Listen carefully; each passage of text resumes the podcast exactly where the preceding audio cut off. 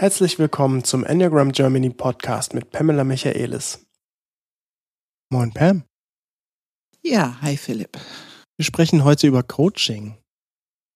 Darüber haben wir schon mal gesprochen. Also ich tatsächlich noch nie. Also ich habe mit dir oft darüber gesprochen, aber noch nie im Podcast. Äh, du hast aber mit Dieter und Sebastian im Podcast Nummer 22 darüber gesprochen. Coaching und die drei Zentren. Ja, Kannst du dich da überhaupt noch dran erinnern? Ja, ich überlege. Also ich möchte erstmal hier betonen, dass du unsere Coaching-Ausbildung durchaus äh, mitgemacht hast, absolviert, zertifizierter Coach bist. Ähm, und wenn ich jetzt zurückdenke, Sebastian, ja, aus, aus dem Süden, er ist auch zertifizierter Coach. Ähm, ich denke da sehr gerne zurück, ähm, weil Sebastian eine Acht ist und du als drei. Ich denke dann schon gleich in diese Unterschiedlichkeit. Ähm, es ist immer wie diese, diese stoische bei der Acht und diese ganz bewegliche bei der Drei, also zwei und drei auf jeden Fall. Ja, Coaching ist ein schönes Thema, ähm, ein wichtiges Thema. Ähm, ja, und was ich so spannend finde an der Coaching-Ausbildung, wenn ich da so ein bisschen zurückdenke, also neben dem Lernen, wie man coacht, ist auch, wie viel man sich wirklich selbst weiterentwickelt währenddessen. Also es ist so, zum einen wird man natürlich ja selbst gecoacht, also die Leute, die Teilnehmer coachen sich untereinander gegenseitig mit ihren eigenen Themen, die sie mitbringen. Also ich habe dann irgendwie ein Thema, zu dem ich mich coachen las lasse und natürlich neue Erkenntnisse gewinne. Das ist schon mal spannend. Dann finde ich super spannend, dass man natürlich ähm, als Coach seine eigenen Entwicklungsfelder kennenlernt. Also wenn ich jemanden coache, dann habe ich ja auch Themen, wo ich vielleicht einfacher hinkomme, wo ich vielleicht meine eigenen Themen als Enneagram Stil 3, als Enneagram Stil 8 äh, kennenlerne, um besser coachen zu können. Ähm, weil jeder Enneagram Stil coacht ja auch anders und hat unterschiedliche Strategien. Und ähm, zuletzt, was ich auch was ich auch richtig spannend finde, ist, ähm, wie coacht man letztendlich die unterschiedlichen Stile. Ne? Also genau, genau. wie coache ich eine 6, eine 3, eine 8, eine 7? Weil da gibt es ja auch sicherlich andere Strategien und äh, wie schnell man ins Herz gehen, ich mache mal in Anführungsstrichen, darf. Oder äh, ob man erstmal Bauch aktiviert oder vielleicht wirklich erstmal lange Kopfzentrum bedient, um gute Informationen zu geben ähm, da gibt's ja auch ganz große ähm, Punkte. Und was sind überhaupt die, ich sag mal, die Standard-Klischee-Entwicklungsfelder äh, für die unterschiedlichen Stile, wenn man sie vorne dran hat? Da finde ich das sehr wichtig. Das, was das Enneagramm mitbringt, sind die Grundlebensstrategien. Also das Wissen, was wir haben als Coach, ist die Grundlebensstrategie von jedem Enneagramm-Stil und die Zentren die Wirkung, die Zentren miteinander. Das wissen wir einfach, wenn wir wissen, mit wem wir es zu tun haben, wenn wir den Enneagram-Stil unseres Coaches kennen. Und ich würde immer wieder empfehlen, als Coach, dass du einfach mit einbaust, ein sogenannte Coaching-Interview würde ich dann vielleicht nennen, Enneagram-Interview. Es interessiert eigentlich jeden. Also ich habe es noch nie, ich habe bis jetzt kein einziger Coach erlebt, der es nicht wissen wollte. Hm. Und wenn wir das wissen und das Zentrum haben und diese Grundlebensstrategie haben, das gibt uns so viel präzise Information, was fließt bei allen Problembereichen, die es geben können. Aber diese Information haben wir schon mal parat und das er ermöglicht uns, ich finde, schneller und präziser an die wirkliche Coaching-Themen ranzurobben, sozusagen. Mhm, absolut. Ja, wenn ich da so zurückdenke, würde ich es am liebsten nochmal machen. Ja, es aber ist, äh, bereichern. Genug geschwärmt. Wir gehen weiter. Ja, ganz kurz, bevor wir über Coaching reden, noch eine Info. Wir machen wie jedes Jahr eine klitzekleine Winterpause, eine Jahreswechselpause und der nächste Podcast kommt dann erst in vier Wochen, also am 14.01. So, und jetzt geht's los. Ich gebe mal einen kleinen Überblick, um was es denn heute gehen soll. Ich glaube, das ist irgendwie als Orientierung ganz interessant. Wir wollen einmal darüber reden, was Coaching dann, warum ist Coaching eigentlich wichtig? Grundsätzlich? Ja. Dann wollen wir noch stärker in, über die Coaching-Haltung sprechen. Die Haltung, die man in einem Coaching oder grundsätzlich als Coach haben sollte oder die du zumindest empfiehlst. Und nur als kleine, als kleiner Einschub, Ähm, ja, wir sprechen im Kontext der Coaching-Ausbildung, absolut, und sprechen über Coaching an sich. Ähm, aber ich glaube, es ist immer gut, sich auch nochmal in Erinnerung zu rufen und auch grundsätzlich unsere Haltung, dass wenn man diese Haltung eines Coaches einnimmt, und das kann theoretisch erstmal jeder, ähm, dass man dann schon ein, wirklich eine, eine gute Grundlage schafft, ein gutes Fundament schafft, um Leute in ihre Kraft zu bringen, ohne dass man jetzt eine komplette Ausbildung absolvieren muss dafür. Genau. Ähm, dann wollen wir über auch ein bisschen, ganz, ganz bisschen über Psychologie und Transaktionsanalyse sprechen. Da hatten wir allerdings auch schon einen eigenen Podcast zu gemacht.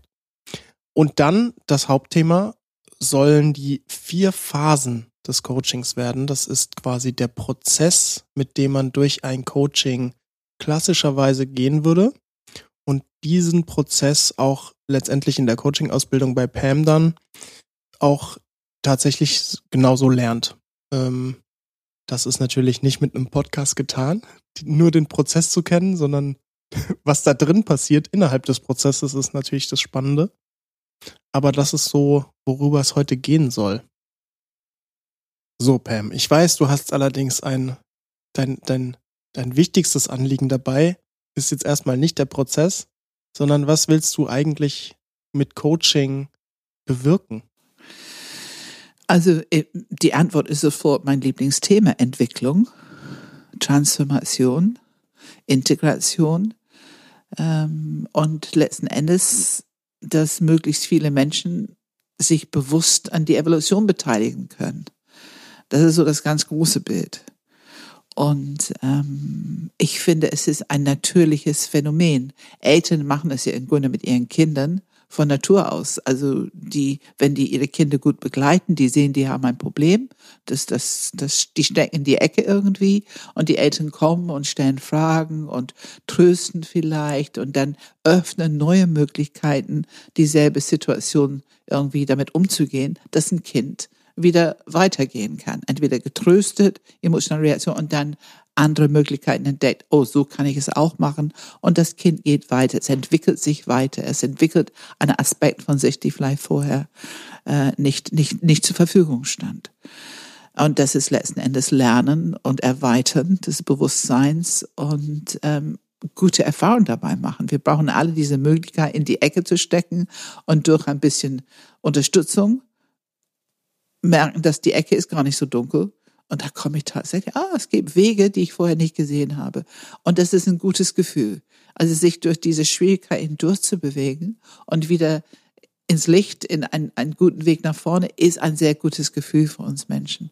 Und es ist ein Naturprinzip. Es passiert immer wieder. Und ob das jetzt Big Picture Corona ist oder Weltkriege oder Stürme oder was es alles so gibt an, an um, Tschernobyl, äh, was es alles so gibt an wirklich große Probleme, man würde auch sagen oft Katastrophen. Wir Menschen wissen irgendwo, dass wir durch eine Schwierigkeit durchgehen können, dass wir am anderen Seite rauskommen und dass wir uns irgendwie dabei weiter, wir lernen und weiterentwickeln. Ganze Systeme werden verändert aufgrund von solche ähm, großen Themen. Und wenn wir das jetzt klein, klein erstmal auf den Mensch, also Coaching ist eine Beziehung. Es ist eine begleitende Beziehung eben mit dieser Präsenz, mit dieser Bereitschaft, auch für den anderen da zu sein. Ähm, und ich finde, es ist wichtig zu verstehen, ich kann eigentlich nur ein guter Coach sein, wenn ich erstmal ein guter Coach für mich bin. Also wenn ich diese Grundprinzip verstanden habe, das Leben hat Probleme, man kommt in Ecken, manchmal sind die sehr dunkel und sehr schwierig, manchmal sind die nur so ein bisschen herausfordernd. Also diese Unterschiedlichkeit in der Ernsthaftigkeit gibt es im Leben. Und dass wir ein gewisses Selbstvertrauen entwickeln ich bin okay, auch wenn ich gerade ein Problem habe. Ähm, andere haben auch Probleme und ich kann mich dieses Problem widmen.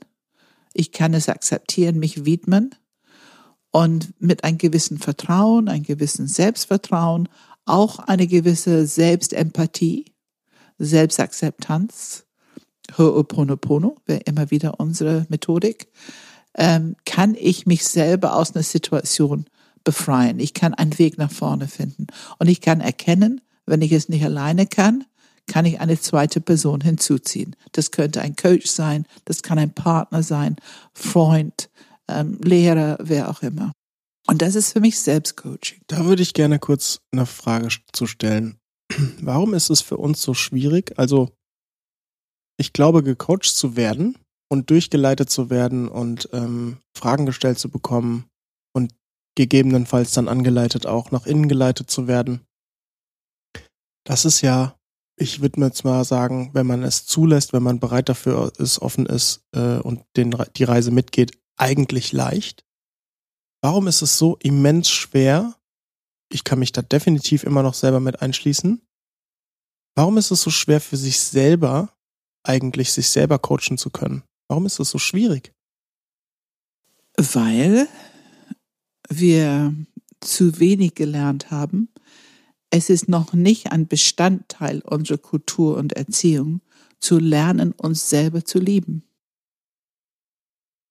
Und wir begegnen das immer wieder und immer wieder. Ich lade die Leute dazu ein. Ich, ich, das gehört zu meinem Coaching, dass die verstehen, dass wenn die selber beruflich erfolgreich sein wollen, als Coach, als Mediator, als Führungskraft, es ist ganz wichtig, die Beziehung zu sich zu klären da können Reifungsprozesse passieren. Da kann enorm viel Bewusstseinsentwicklung, ähm, rationale ähm, Reifungsprozesse Entwicklung, differenzieren, präzisieren, Umgang mit emotionalen Reaktionen und letzten Endes durch den Bauzentrum ein, ein wesentlich höheres Fähigkeit für Entscheidungen treffen, Prioritäten setzen, Strukturen schaffen, ähm, auch die, diese Energie zur Verfügung zu haben aktiv zu sein, diese proaktive Energie wirklich zu befreien für dich und dein Leben. Und all das bekommen wir hin, wenn wir eine Bereitschaft haben, uns selbst zu lieben. Das ist Öffnung für uns selber. Aber wenn ich diese Worte sage, lerne dich selber zu lieben und du wirst wesentlich besser in die Welt zurechtkommen, wesentlich kompetenter, nützlicher für andere und letzten Endes auch erfolgreicher. Ich glaube, da löse ich, da drücke ich Knöpfe ohne Ende und hm. viele, viele reagieren mit. Ähm, ich weiß nicht, alles von Weichei über, also da die Geschichten laufen, laufen einfach. Wie ist deine Meinung über diese Möglichkeit, Possibility, dich selber zu lieben? Und für mich ist es heute ein Grundprinzip, ein Grundverständnis von gutes Leben. Hm.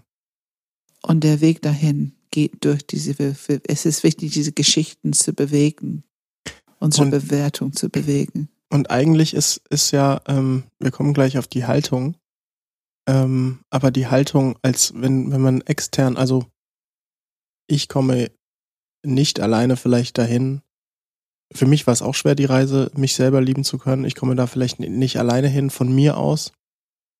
Ähm, und jetzt suche ich mir Rat von außen. Und was wir ja eigentlich suchen an der Stelle, zumindest ist das jetzt gerade meine Vermutung, was wir eigentlich suchen, ist jemand, der uns so akzeptiert, wie wir sind und uns darin unterstützt, wir selber wieder sein zu dürfen. Hm. Auf jeden Fall.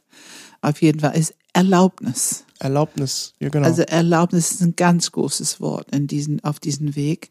Und wenn wir uns Erlaubnis geben können, dann müssen wir im Grunde diese Stimmen, die elterliche Stimmen, die erzieherische Stimmen, die kulturelle, systemischen Stimmen überwinden.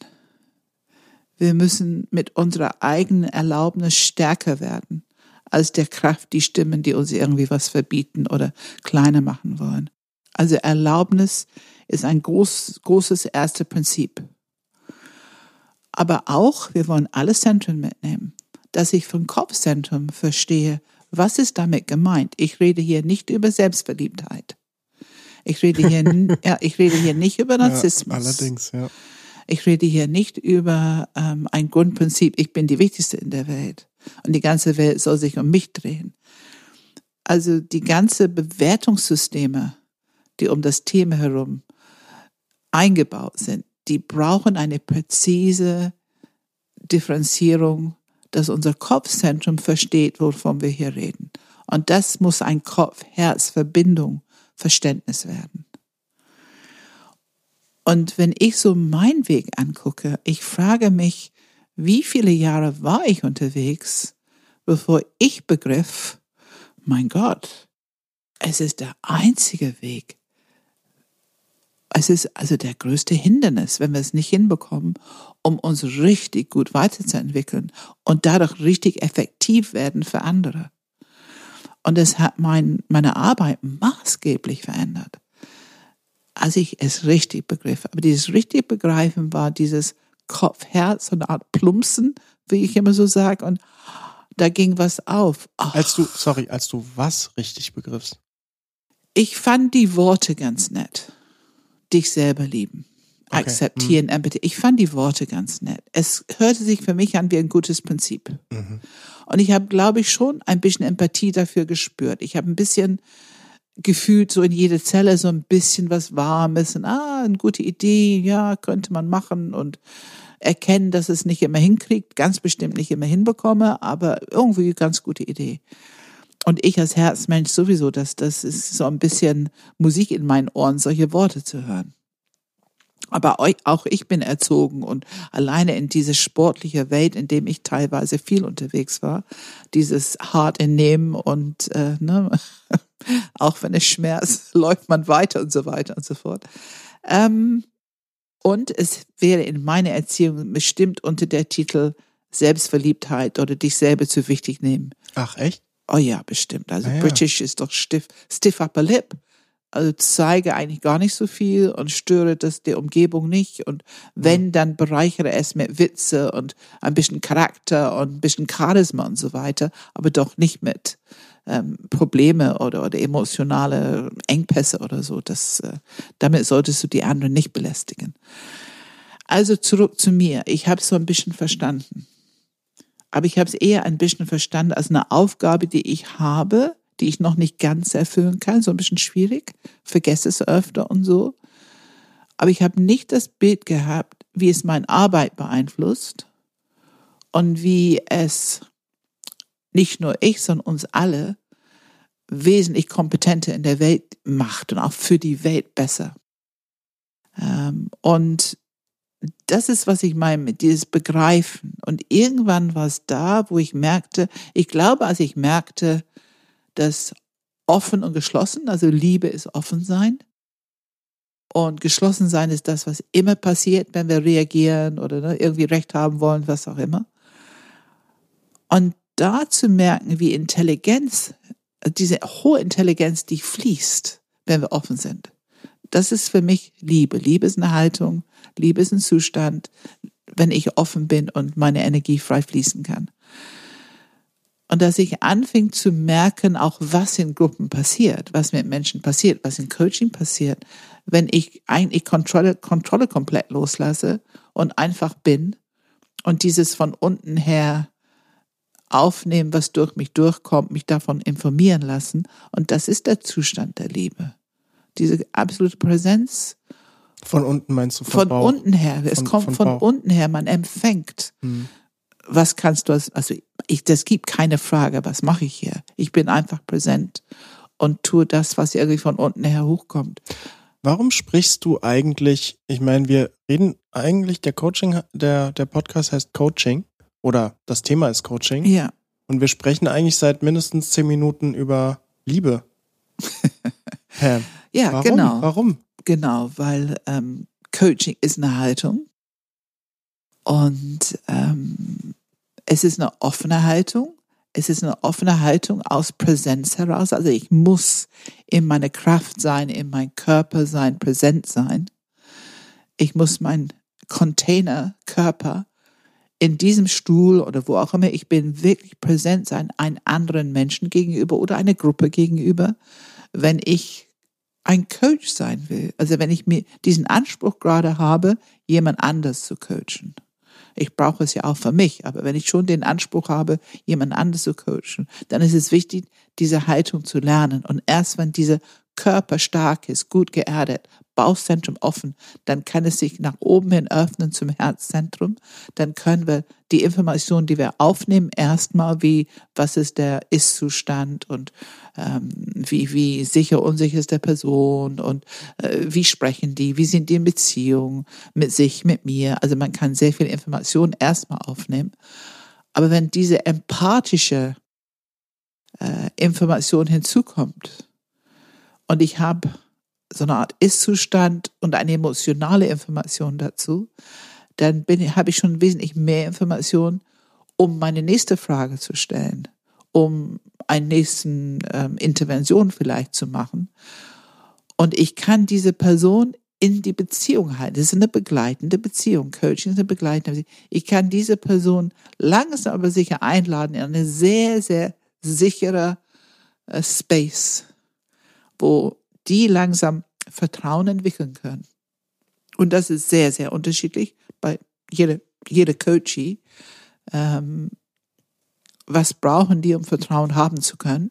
Bei manchen merke ich, ah, ich, die brauchen mehr Distanz, um diese Vertrauen entwickeln zu können. Die müssen erleben, dass ich hier ein bisschen draußen bleibe und die können selber gucken, wie die diesen Space füllen, wie die sich einlassen. Und die merken, da passiert nichts. Ich gehe nicht über die Grenzen. Die können sich ein bisschen einlassen, ein bisschen mehr und es passiert immer noch nichts Schlimmes. Also ich finde, dieses Wahrnehmen, dafür brauche ich mein Bauchzentrum und diese Bauch-Herz-Verbindung. Und ich brauche mein Kopfzentrum, dieses offenes Kopfzentrum, um überhaupt darüber reden zu können, um gute Fragen zu stellen, Präzision, Differenzieren und so weiter. Also ich brauche als Coach eine gute Beziehung zu mir, eine gute Haltung mit den drei Zentren. Und diese Haltung, da möchte ich schon das nochmal erwähnen. Es ist etwas, was einfach gut ist für mich als Mensch.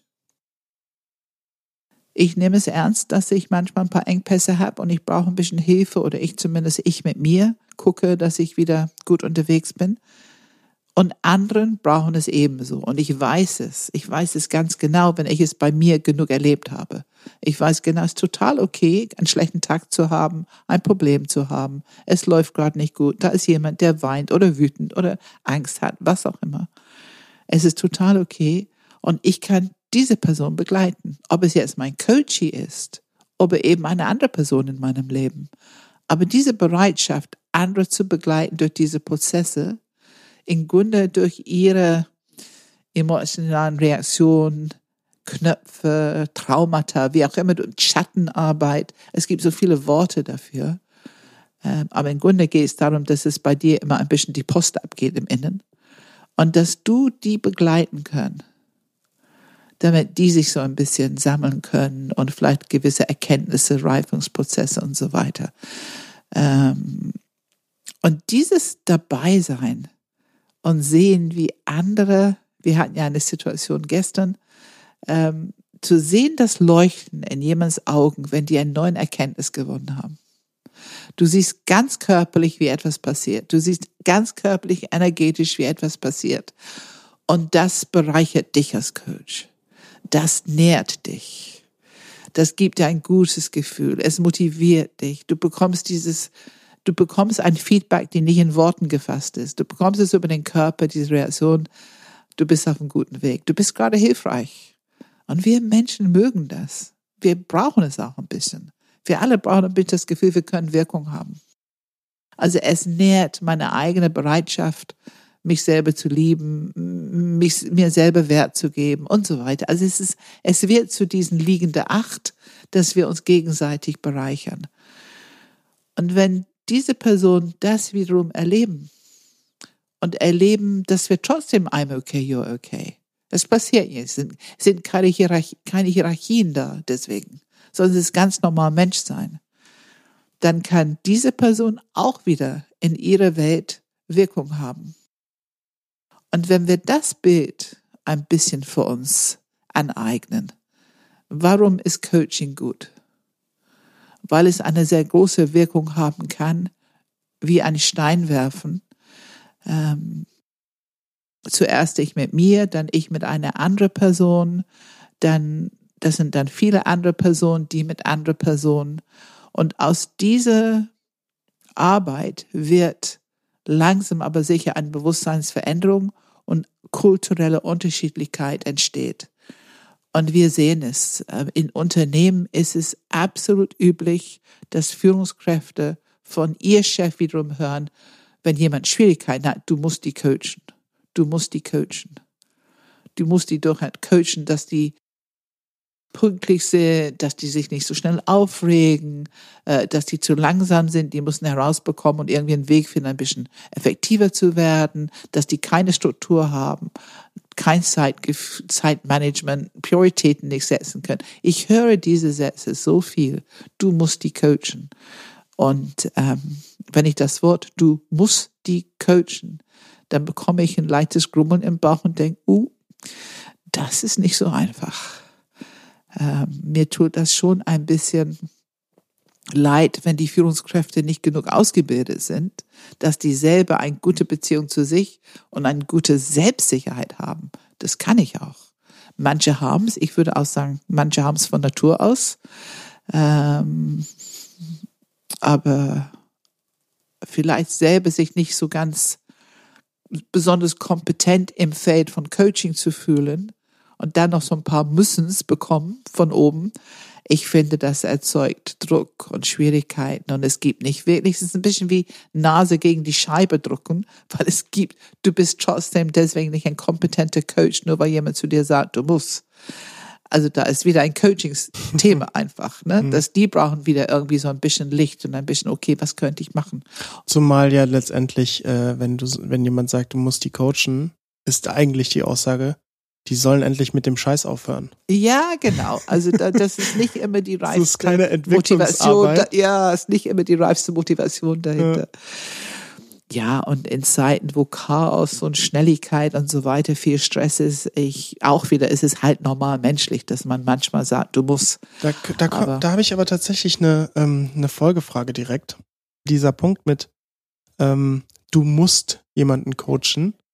Ähm, eigentlich war, ich habe es gerade schon ein bisschen gesagt, aber ich wollte es nochmal ein bisschen präziser machen.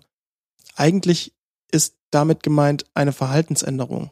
Du sollst denen, die sollen sich anders verhalten, mach das mal. Mach das mal, dass sie sich anders verhalten. Aber Pam, was wäre deine An Antwort darauf? Es ist keine Verhaltensänderung, sondern? Es geht darum, sich selber besser zu verstehen, an gewisse Erkenntnisse bekommen, die Wirkung von, wie die sich gerade verhalten ist es für die überhaupt ein Problem oder nicht?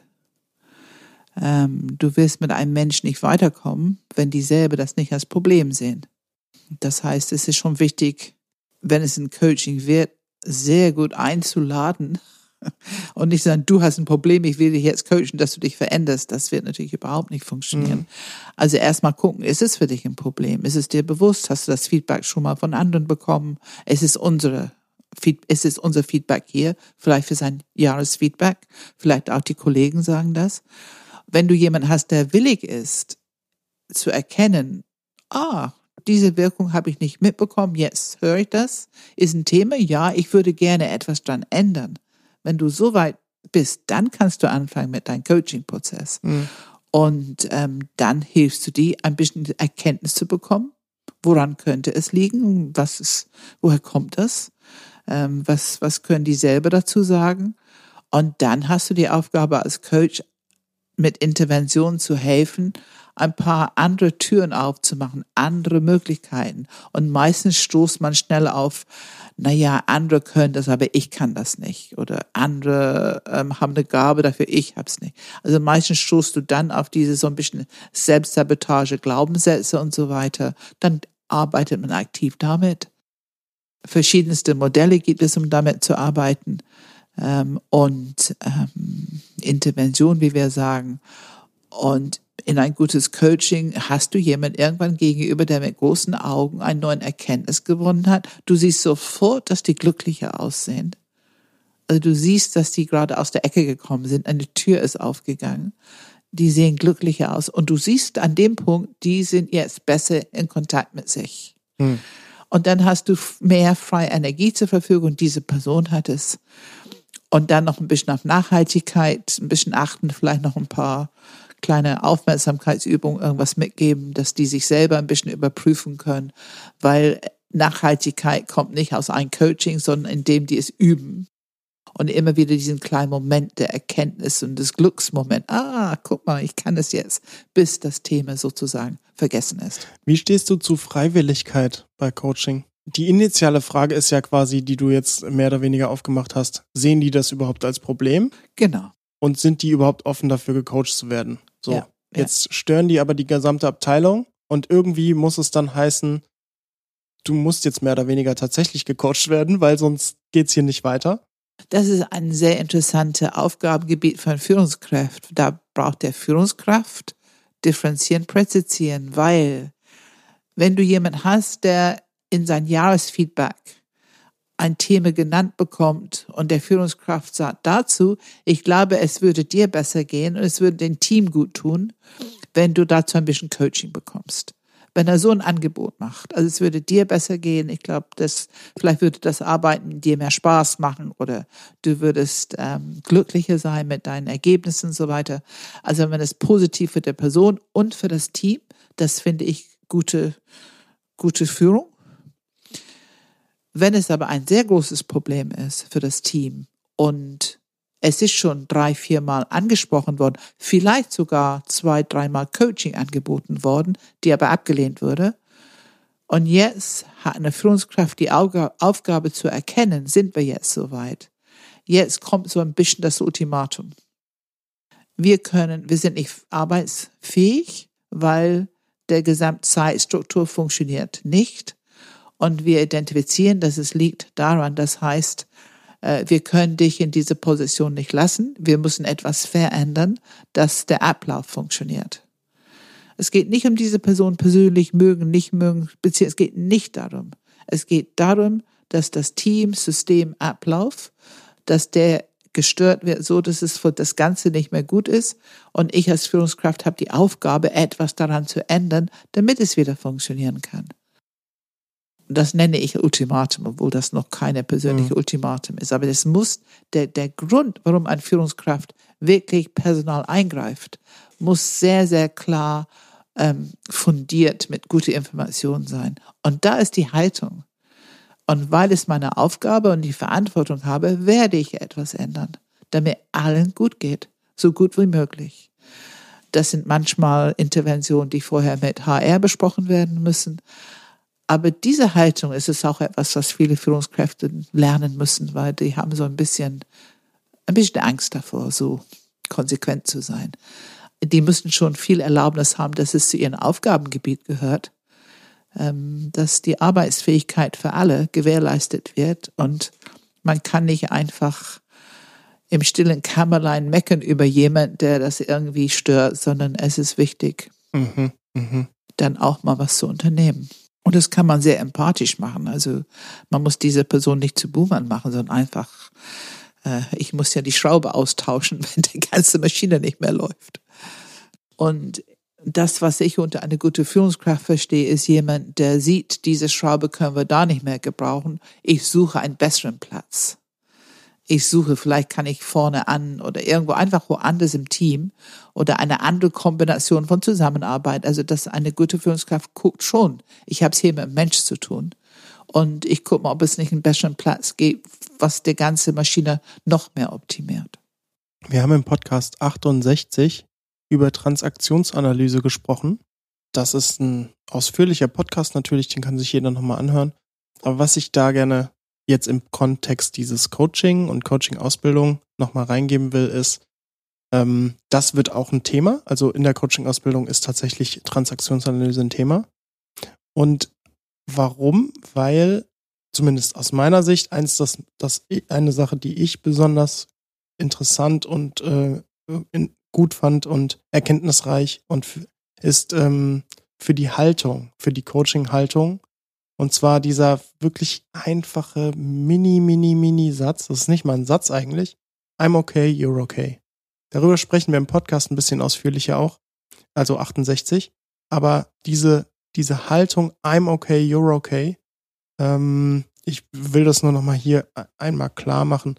dass die wirklich, ja, die ist Gold wert. Die ist wirklich Gold wert. Ja. Die ist Gold wert. Ich glaube, dass fast jeder Mensch sofort einsichtig ist. Man spürt es geradezu, diese Augenhöhe. Und ich weiß jetzt gerade nicht, wie alt das Buch ist von Thomas Harris. Ich sag mal so 30, vielleicht sogar 40 Jahre alt. Aber es ist aktueller als je zuvor, weil wenn wir über Beziehung pflegen, Kooperation, Transparenz, ähm, die Menschen mitnehmen, motivieren, das, das, das allermeiste aus einem Menschen bekommen im Sinne von Können, Engagement, Motivation und so weiter. Es muss mit einer wertschätzenden Haltung einhergehen. Also die Atmosphäre im, im Unternehmen, im Team, es muss Mensch wertschätzend sein. Ähm, das ist für mich eine von die wichtigsten Punkte, um erfolgreich zu sein. Ich würde gerne mh, hm, jetzt sehr pragmatisch und klar werden, nämlich äh, die am Anfang angekündigten vier Phasen einmal vorstellen. Mhm. Was sind die vier Phasen im Coaching und warum, also, nee, ich frage gar nicht warum, sondern einfach, welche vier Phasen sind im Coaching, in der Ausbildung, die gelehrt werden? Also ich habe schon ein bisschen so in diesem Beispiel angesprochen äh, im Team. Äh, es ist wichtig im Coaching, dass wir erstmal gucken, was ist der Ist-Zustand. Es ist nicht banal, diese erste Phase. Es ist diese Chance, Beziehung aufzubauen, einen gewissen Rahmen zu setzen, auch ähm, dass das dein Coachee erstmal ein bisschen Vertrauen entwickeln kann, aber was für dich wichtig ist als Coach, ist, dass du dein Coachee darin unterstützt, die Situation zu reflektieren mit guten Fragen, äh, mit bestimmten Techniken und dass du unterstützt, akzeptieren erstmal, dass die Situation so ist und dass es ein Problem ist ähm, also ne, unsere Akzeptanz wohlwollend, also wohlwollend akzeptieren, unterstützen zu akzeptieren, dass das Problem überhaupt da ist und mal gucken, wie viel Offenheit, Akzeptanz dafür gibt. Ähm, und diese, diese erste Phase ist wichtig, weil wir können nicht wirklich gut weiterarbeiten, wenn es nicht schon klar auf dem Tisch ist, ja, es gibt ein Problem, daran wollen wir was ändern. Um was geht's überhaupt sozusagen? Um was geht's überhaupt? Ne? Also da brauchen wir einfach die Information. Und das ist aber tatsächlich, äh, würde ich jetzt mal sagen, auch die Phase, die definitiv erstmal Kopf, auch sehr viel Kopfphase ist, weil man erstmal Information braucht, Orientierung, worum geht's. Da sind einfach, ähm, ist es schon mal passiert, ne? Also diese klassischen Einfach genau. erstmal verstehen, was ist überhaupt los. Ganz genau. Und es ist eine Erfahrungssache. Ne? Dann, dann welche Fragen stellt man und was muss man noch wissen? Und natürlich aus die Coaching-Erfahrung hast du immer mehr Fragen zur Verfügung, die schnell zur Verfügung sind, weil du schon mal erlebt hast, dass du es nicht gefragt hast, die Information nicht hattest mhm. und später würde es zum Problem. Also klar, das, da gehört auch Erfahrung dazu. Aber erstmal die wertschätzen, dass diese erste Phase das Fundament bildet für der Rest des Coachings. Mhm.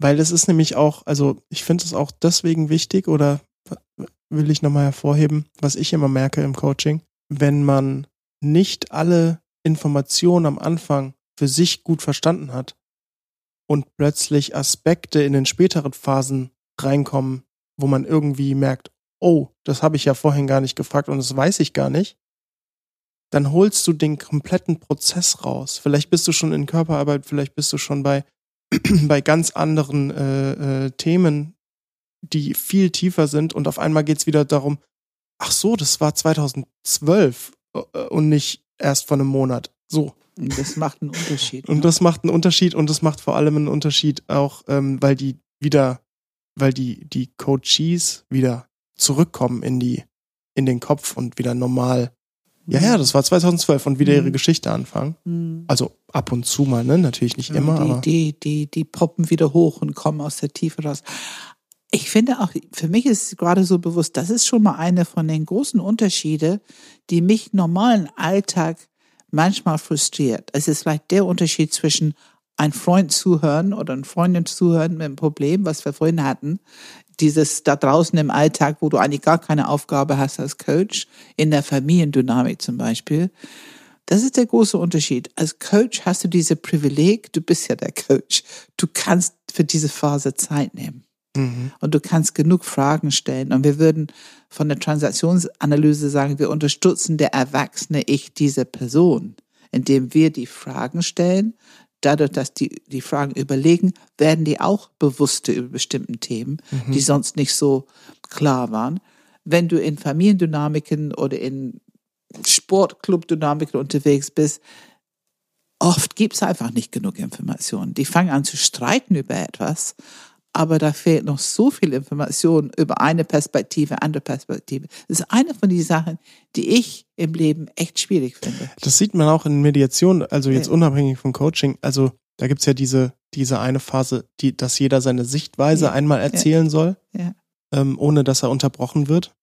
Und äh, ich habe es jetzt auch ein paar Mal erlebt, dann sitzt die andere Person so nebendran und hat dann die Möglichkeit, also Person eins stellt die Sichtweise dar, Ja. Person zwei stellt danach die Sichtweise dar und sagt erstmal, boah, so habe ich das ja noch nie gewusst. Ja. Ich wusste ja gar nicht diese ganzen Sachen, die du Ja. gerade erzählt hast. Also es ist so, Information ist so wertvoll.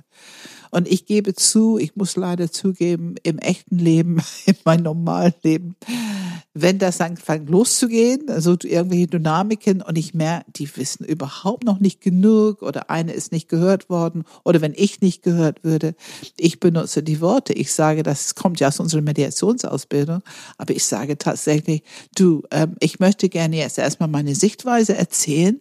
Kannst du bitte einfach erstmal zuhören, nicht unterbrechen. Mhm. Dann verspreche ich dir, dann höre ich dir zu. Ich mache das manchmal einfach, um ein bisschen Raum für Information zu schaffen. Ja, ist, ist super, ja. Es ist, super, ja. und es gefällt nicht jeder. also, ja. Es kommt darauf an, wie oft ihr schon von mir gehört habt. Ich sehe gelegentlich rollen die Augen ab und zu mal. Aber äh, wenn ich es dringend brauche, dann mache ich das schon. Aber wir sind ja, äh, wir waren ja letztes Mal bei Mediation. Ja, ja. Äh, kommen wir zurück zum Coaching. Coaching. Also das war diese Ist-Phase, die erste Phase. Und wenn wir dann erstmal so ein bisschen Überblick über dieses Problemfeld haben, worum geht es hier, dann kommt natürlich die Frage, was willst du? Im Grunde, was, worauf wir, wir wollen hören, was ist dein Ziel? Was ist dein Wunsch? Was möchtest du am Ende von diesem Coaching? Wie willst du hier rausgehen? Also, was willst du? Und Ich will, dass es nie wieder passiert. Und, Ja, und dann- dann, und dann, Pam? Und hast du ähm, eine Idee, wie wäre das, wenn es nie wieder passiert? Was, wie wäre dann? Was würde stattdessen passieren? Also ich würde dich schon ein bisschen locken, dabei zu bleiben. Okay. Hm. Das ist wieder diese Coaching-Kompetenz, ne? Nice try. Hm. Natürlich, da merkst du schon, dass viel, es gibt ja verschiedene Klienten, aber manche haben eine Lebensstrategie, über alles zu meckern, aber niemals an die Lösung interessiert zu sein, zum Beispiel. Oder alle anderen haben Schuld, aber ich nicht. Oder alle anderen sind besser, aber ich kann nichts ändern. Also es gibt alles mögliche. Da fängst du an, die Programmierung kennenzulernen, wenn du fragst, was willst du. Ich habe es deswegen so aus dem Nichts geschossen, weil ähm, ich glaube, es ist gar nicht so banal, ein gutes Ziel zu formulieren. Oh. Gut, als drei kann ich davon eh sprechen, aber ja, ja, ähm, ja. Nee, nee, auch für also- ein Coaching, weil ähm, es soll ja etwas sein, was auch am Ende des Tages ne, Kopf, Herz, Bauch, also äh, was kann ich tatsächlich tun, aktiv tun, wie kann Mhm. ich etwas verändern und dass es auch gut für mich ist und gut für die anderen. Also gut für mich ist ja oft, ne, äh, scheißegal, wie es den anderen geht, so nach dem Motto, Hauptsache es Ja. ist gut für mich. Mhm. Das ist ja aber ein Ziel, das wir sicherlich so im Coaching nicht äh, wollen, sondern es soll ja auch gut für alle anderen werden. Mhm. Wie unterstützt du dabei, wirklich ein Ziel zu formulieren, das, ich sag jetzt einfach mal, Coaching würdig ist? Also ich finde, diese Phase ist sehr wichtig, ähm, weil genau da erleben wir Widerstände. Ähm, wir kennen, ob die Leute überhaupt in die Zukunft gucken wollen, weil wir müssen manchmal sie so richtig rausholen, also nach hinten guckend, eher, ich sag mal, ein, ein, ah, warum es alles so geworden ist und ne, warum ich das nicht kann und so weiter. Also als Coach ist es wichtig, die Perspektive zu haben. Ich unterstütze meinen Klient einen Blick auf die Zukunft zu entwickeln, zumindest so lange, bis wir in etwa eine Idee haben, was die wollen, was das Ziel sein könnte. Und das ist, wo ich finde, die Coaching-Kompetenz eine große Rolle spielt. Ähm, habe ich diese Empathie zu erkennen, wenn jemand im Moment gerade das wirklich nicht kann. Denn es gibt Menschen, die erstmal überhaupt kein Konzept davon haben, Ziele zu benennen. Und die muss ich unterstützen, die muss ich mitnehmen. Es gibt andere, die blitzschnell Ziele benennen können. Ja, und da äh, gibt ja auch manche, die auch gleich mehrere Ziele benennen, ne? Ich würde gerne, dass der Chef sich irgendwie ändert und ich hätte gerne mehr Geld und wie auch immer. Mhm. Wenn das Problemfeld zu groß erscheint, ne? Das ist so, du kriegst ja so, so ein volles Paket Problemfeld und dann ist es wichtig, zu unterstützen, zu, erstens das bewusst zu machen. Ah, das ist aber schon sehr viel auf einmal. Gibt es etwas davon, was für dich Priorität hätte, wichtiger erscheint? Und dann musst du überprüfen, machbar erscheint. Und dann könntest du langsam gucken, was kann man tun. Also das ist schon wichtig zu strukturieren. Es ist sehr häufig im Coaching, dass Menschen sich überfordern oder die Situation überfordern oder auch ihr Chefs überfordern im, ne, im Geiste überfordern, die das ganze System komplett, was alles möglich ist, nur um die herum sozusagen ein bisschen äh, die Welt noch besser organisiert zu bekommen. Hm. Also das, das, und das ist diese Differenzieren, Präzisieren, dass wir als Coaches wirklich hinschauen. Womit haben wir hier zu tun? Eher jemand, der sich kleiner macht und braucht ein bisschen Unterstützung, Hand in Rücken, ein bisschen mehr Hoffnung und Licht und sich größer zu machen? Oder haben wir jemanden, der sich vielleicht ein bisschen, ein bisschen an Grandiosität leidet? Und da müssen wir erstmal gucken, wie können wir hier ein bisschen Realität reinbringen mit viel Wertschätzung. Ich finde, es ist, beides ist normal okay. Beides gibt es. Es ist ein bisschen Zufall. Welches Programm hast du entwickelt? Ich würde es nicht bewerten. Und beide brauchen sehr viel Wertschätzung, um einzusehen, ich mache mich zu klein oder ich überhöhe mich jetzt gerade ein Tick oder irgendein Thema. Grandiosität ist immer etwas größer machen, als es ist. Und ähm, so Passivität und Nichtstun und kleiner machen, das ist immer ein bisschen, ach, äh, wenn ich lang genug warte und nichts tue, wird jemand anderes was für mich tun. Also sind so so Grundglaubenssätze, die dahinter hängen und ähm, das als Coach zu wissen und sehr viel Empathie dafür zu haben und dennoch die Aufgabe gut, so gut wie du kannst, zu strukturieren, zu unterstützen. Und diese, ich finde schon zu begreifen, also genug Raum zu nehmen, ein Problem zu benennen, mehr Informationen zu bekommen, dann noch ein bisschen zu strukturieren. Okay, aber wenn das ein Problem ist, wo willst du denn hin? Was willst du erreichen? Was ist dein Ziel? Ich finde, das ist schon eine Strukturieren von die Richtung von Energien das ist schon etwas, was die meisten Leute, wenn die Probleme haben, nicht machen, weil die es nicht bewusst sind, dass es nützlich sein könnte. Und das ist unterscheidet ein Coach von einem äh, Nicht-Coach. Und dann, was passiert? Wir haben jetzt ein Ziel. Was ist jetzt? Jetzt wird es interessant.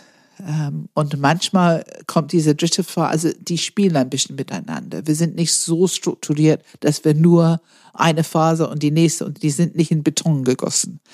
Dann die dritte Phase ist, was hindert dich, wenn du es möchtest? Warum ist es nicht schon so? Und das wird sehr interessant. Wir nennen das immer unsere Schatztruhe. Ja, da lachst du schon, weil das ist eigentlich, wo wir anfangen zu begreifen, dass das, was uns hindert, unsere Selbstsabotage, ist immer, wenn wir damit arbeiten, eine Quelle für nicht gelebte Kompetenz, nicht gelebte Energie. Wir entdecken, wo Glaubenssätze und Programmierung uns einfach total im Leben verhindert. Und mit ein bisschen Glück und ein gutes Coaching können wir da echt die Deckel aufmachen und unsere Juwelen einfach so ein bisschen auspacken, zumindest einige davon. Und das ist dieser Blick in die Leute. Du siehst dann die Augen leuchten und du siehst der Körper und Erleichterung und Selbstakzeptanz. Du siehst einfach, da hat sich was im ganzen Körper bewegt bei den Menschen. Kannst du dir vorstellen, in die, spätestens in dieser Phase ein Coaching zu machen, in dem du nur einfach ganz normal sprichst und die Kopfebene bedienst? einfach Informationen gibst, er gibt Info er oder sie gibt Informationen, du gibst Informationen und man unterhält sich, sage ich jetzt mal. Kannst du es dir vorstellen? Also ähm, ich weiß jetzt nicht so genau, worauf du hinaus willst, aber ich muss lachen, weil ich habe so genau, also ich war mal auf einem Coaching-Kongress ähm, in Paris und äh, da war ein, der wurde uns angesagt, also sowas von tolles, berühmter Coach. Äh, und wir waren alle gespannt, ihn zu erleben. Und ich war absolut baff erstaunt. Also die arme Coachie saß, die hat natürlich jemand aus dem Publikum genommen und saß da und hat etwas gesagt und ähm, irgendein Problem benannt. Und er hat auf sie eingeschossen, äh, wirklich eingeschossen mit ähm, seinem Input. Und, und für mich waren das Ratschläge ähm, und hat seine ganze Glanz und Kompetenz gezeigt vor diese, ich weiß nicht wie viel, hundert Leute. Und für mich war es ein Lehre in, also so möchte ich nicht coachen. Wenn das Coaching ist, äh, das möchte ich nicht. Und es mag sein, dass er sehr viel Geld dafür bezahlt bekomme. Offensichtlich war es so. Also das kann ich mir nicht vorstellen in Coaching. Ähm, wie ist denn, ja, also dann anders gefragt, wie ist denn der Redeanteil? Weil das klingt ja so, äh, ich weiß es natürlich auch schon die Antwort, aber äh, es klingt ja schon so, dass die ähm, dass die Coaches durch oder Coaches durchaus ja reden sollen, ne? Oh, oder absolut, sollen. absolut. Also und das ist natürlich unterschiedlich, auch wieder auf Herausforderung für Coaches. Du hast natürlich Menschen, die sehr, sehr viel reden. Also gib dir eine Frage und dann können sie dir so ungefähr eine halbe Stunde ähm, hm, Input geben. Und da ist es wichtig, strukturieren, also Gesprächsführung. Was lernen wir in die Coaching-Ausbildung? Gesprächsführung, dass wir das ein bisschen steuern können. Äh, die brauchen auch die Unterbrechung, damit die auch mal was an Bord nehmen, weil die nehmen keinen Input auf, die nehmen nichts Neues auf, wenn die nur einen Schwall, einen Redeschwall äh, von sich geben. Und dann hast du wieder die Kandidaten, du stellst eine Frage und du merkst, dass die sich schon gequält fühlen, weil du überhaupt die Frage stellst. und dann kommst du vielleicht mit entweder ein bisschen rebellische Reaktion, so eine aversive Reaktion oder ganz kurze Antworten, tue ich nicht, geht nicht, kenne ich nicht, was dir auch nicht weiterbringt als Coach und diese Person auch nicht weiterbringt. Und beide sind Zeichen von das Art Feld, was du zu beackern hast als Coach. Und mit dieser unterschiedlichen Klientenstile umzugehen oder Kundenstile könnte man sagen, umzugehen ist wichtig. Aber natürlich ist es wichtig. Du lässt die Verantwortung da drüben auf dem Stuhl, du bist präsent und du machst so Inputs, damit die mit ihren Themen kommen, mit ihren, was gerade ist, Gefühle, Glaubenssätze. Also wenn du ein guter Coach bist, dann machst du gerade so die Intervention, dass die nächste Schicht so ein bisschen offensichtlich wird. Und du steuerst diese Gespräche so ein bisschen, dass diese Person letzten Endes, wie gesagt, die Schatztruhe, die Deckel aufmachen kann. Das ist deine Aufgabe. Aber bestimmt nicht Ratschläge zu geben, was da drin sein sollte. Oder was die damit machen sollten. Ich finde, du solltest bla bla bla. Ja, ich genau. finde, du solltest. Ja, ja, ja. Mach Und, doch mal das. Ja. Das ist doch ein guter Tipp. Ja, ja, Aber tatsächlich, ich muss sagen, das war auch, ich meine, wenn man die Coaching-Ausbildung absolviert, dann kriegt ja auch jeder Enneagramm-Stil und jeder Mensch, der die Coaching-Ausbildung macht, sicherlich auch seine eigenen Entwicklungspunkte. Unbedingt. Ganz klar. Unbedingt, ja. Und bei mir war es, ist das definitiv ein Entwicklungspunkt gewesen. Mhm. mhm. Ich glaube, ja, drei könnte man sagen, könnte das auch grundsätzlich ein Entwicklungspunkt sein, sicherlich, dass man nicht zu schnell in, äh, ne, man hat die Ziele benannt, so ja. und jetzt geht's los. Ja, genau. So, dann lass mal, lass mal machen. Ja, genau. Und dann auch Ratschläge zu geben, da äh, habe ich definitiv ein bisschen Entwicklungsarbeit für mich gebraucht. Und so hat jeder andere Themen. Absolut. Ja. Also das hast du sehr gut gesagt, Philipp. Äh, es und ich bin nicht frei davon. Also du, ich bin ja zwei, also ich finde zwei und drei. Ähm, wir geben Input sehr gerne und acht natürlich ganz besonders auch. Aber alle geben letztendlich gerne ja, Input. Auf jeden Fall. Aus deren Enneagramm-Stil, was für die wichtig ist. Das, da, da ist die Versuchung groß. Und ich finde es auch okay in Maßen. Aber natürlich nicht jemand zuzutexten mhm. oder die Entwicklungschance wegzunehmen, weil wenn ich etwas sage, ist es noch gar nichts, wenn die nicht schon mitgehen. Also wenn ich einen Input gebe, einen Ratschlag und die stecken noch hinter zwei Glaubenssätze, also ich muss bei mir sagen, Beispiel, Nein sagen und Wut zeigen. Da Das bist du ich- doch aber eine neuen Pam. Ja, ja, ja, ja, ja, ja, ja, ja, ja. Also ich habe schon so oft das gehört in irgendwelche Therapiegruppen, Ausbildung, Enneagramm. Ähm, die Leute haben es zu mir gesagt, du musst deine Wut zeigen du musst Nein sagen. Du musst deine Bedürfnisse vertreten. Und es hat mich nur, es hat mich schon irgendwann ärgerlich gemacht, Wut, weil ähm, ich habe begriffen und ich habe einfach erkannt, ja, pff, habe keine Chance. Also ich musste erstmal meine Glaubenssätze aufdecken, damit ich eine Chance hatte, ein bisschen freier zu werden davon. Und das deswegen, weil ich es gemacht habe, wertschätze ich und bin auch immer sehr neugierig, was wird an Glaubenssätzen hochkommen. Das finde ich eine von den ganz spannendsten Teil dieser Arbeit als Coach. Wenn du wirklich präsent bist und diese Person, jede Person ist anders und dann bekommst du, warum machen die es nicht so, wie du als Ratschlag gibst? Und dann kommen die Glaubenssätze hoch. Mhm. Und das ist interessant, das ist spannend, das ist diese Mysterium, die in jedem Mensch steckt letzten Endes.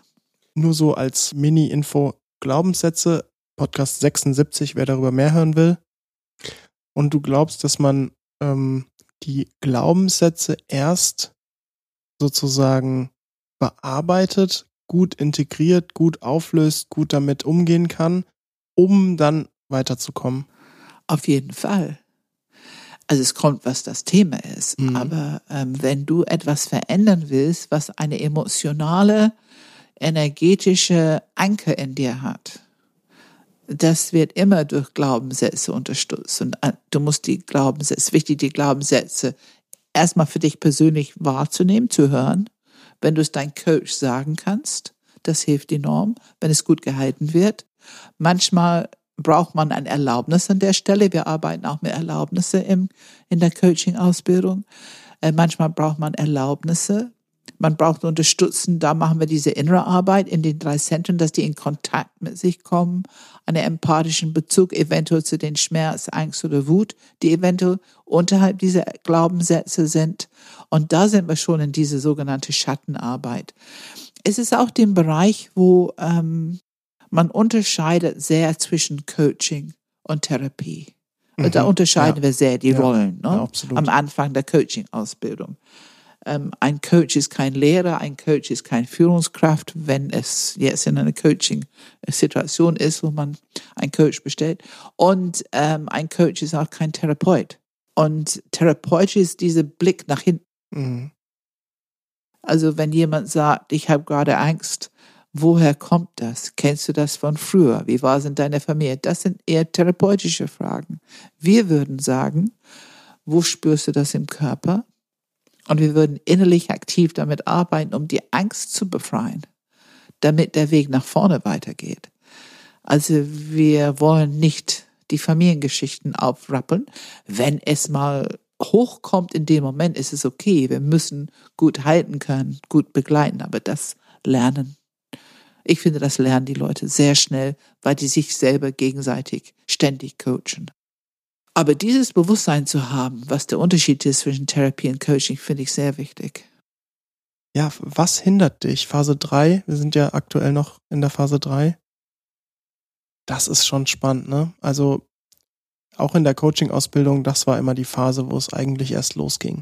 Hm. Wo es spannend wurde, Mhm. wo, ähm, ja, wo einfach dann auch wirklich was passiert ist.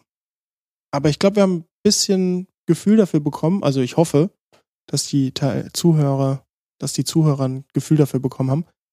Was passiert denn dann? Jetzt haben wir irgendwie herausgearbeitet, was mich hindert, vielleicht sogar das im besten Fall aufgelöst, was mich hindert. Was mache ich dann? Dann kommt die Phase 4 und das ist einfach dieses, was will ich tun? Also es ist ganz wichtig, wenn wir diese innere Arbeit gemacht haben oder wenn wir Erkenntnis gewonnen haben, wenn dieses Selbstakzeptanz, äh, bestimmte Glaubenssätze in dem Moment auflösen oder transformieren, wie auch immer.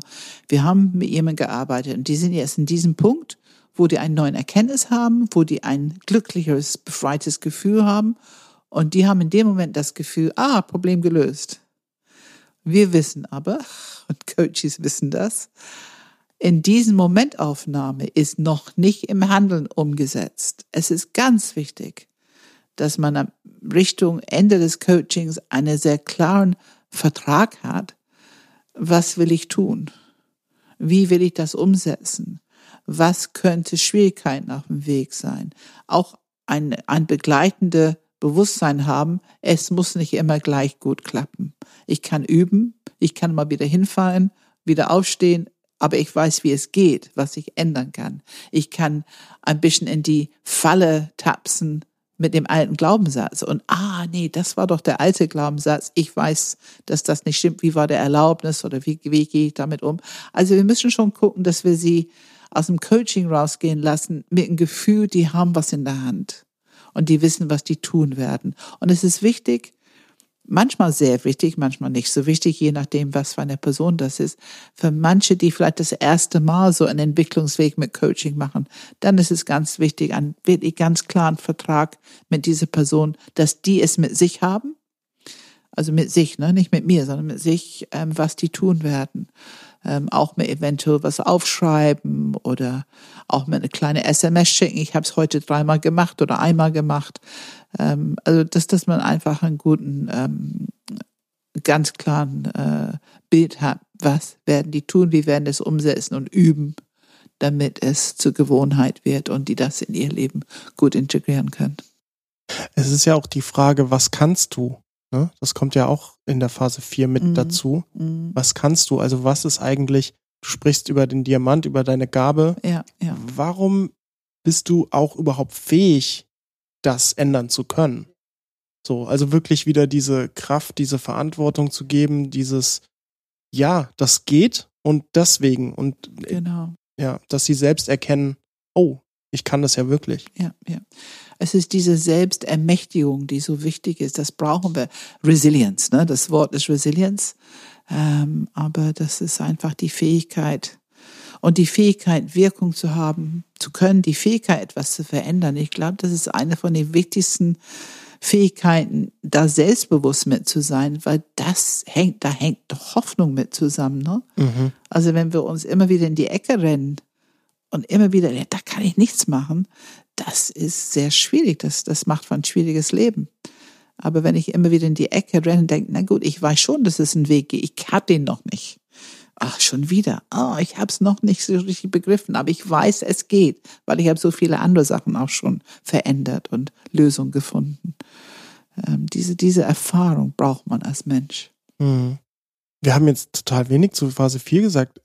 Also gibt es da noch irgendwelche besonderen also ich, ich liebe ja Phase 4, natürlich, okay, okay. weil da ist ja, da ist Sag ja, mal bitte, bitte ein bisschen mehr. Warum liebst du es? Was ist für dich? Was denkst du gerade? Ja, gut, ich meine, ähm, es ist ja nicht so, dass ich, auch wenn ich natürlich die, äh, die Arbeit schon viel mache, grundsätzlich auch mit mir selbst und versuche in die Tiefe zu gehen und so, so ist es immer noch nicht für mich jetzt äh, wie ein Sonntagsspaziergang. Also die Leute mit in die Tiefe zu begleiten und je nachdem, wie du da vor dir sitzen hast, ist da ja auch manchmal mehr, manchmal weniger Bereitschaft, manchmal einfacher, manchmal nicht so einfach. Es, man kann ja nicht davon ausgehen, dass jeder da richtig Spaß dran hat.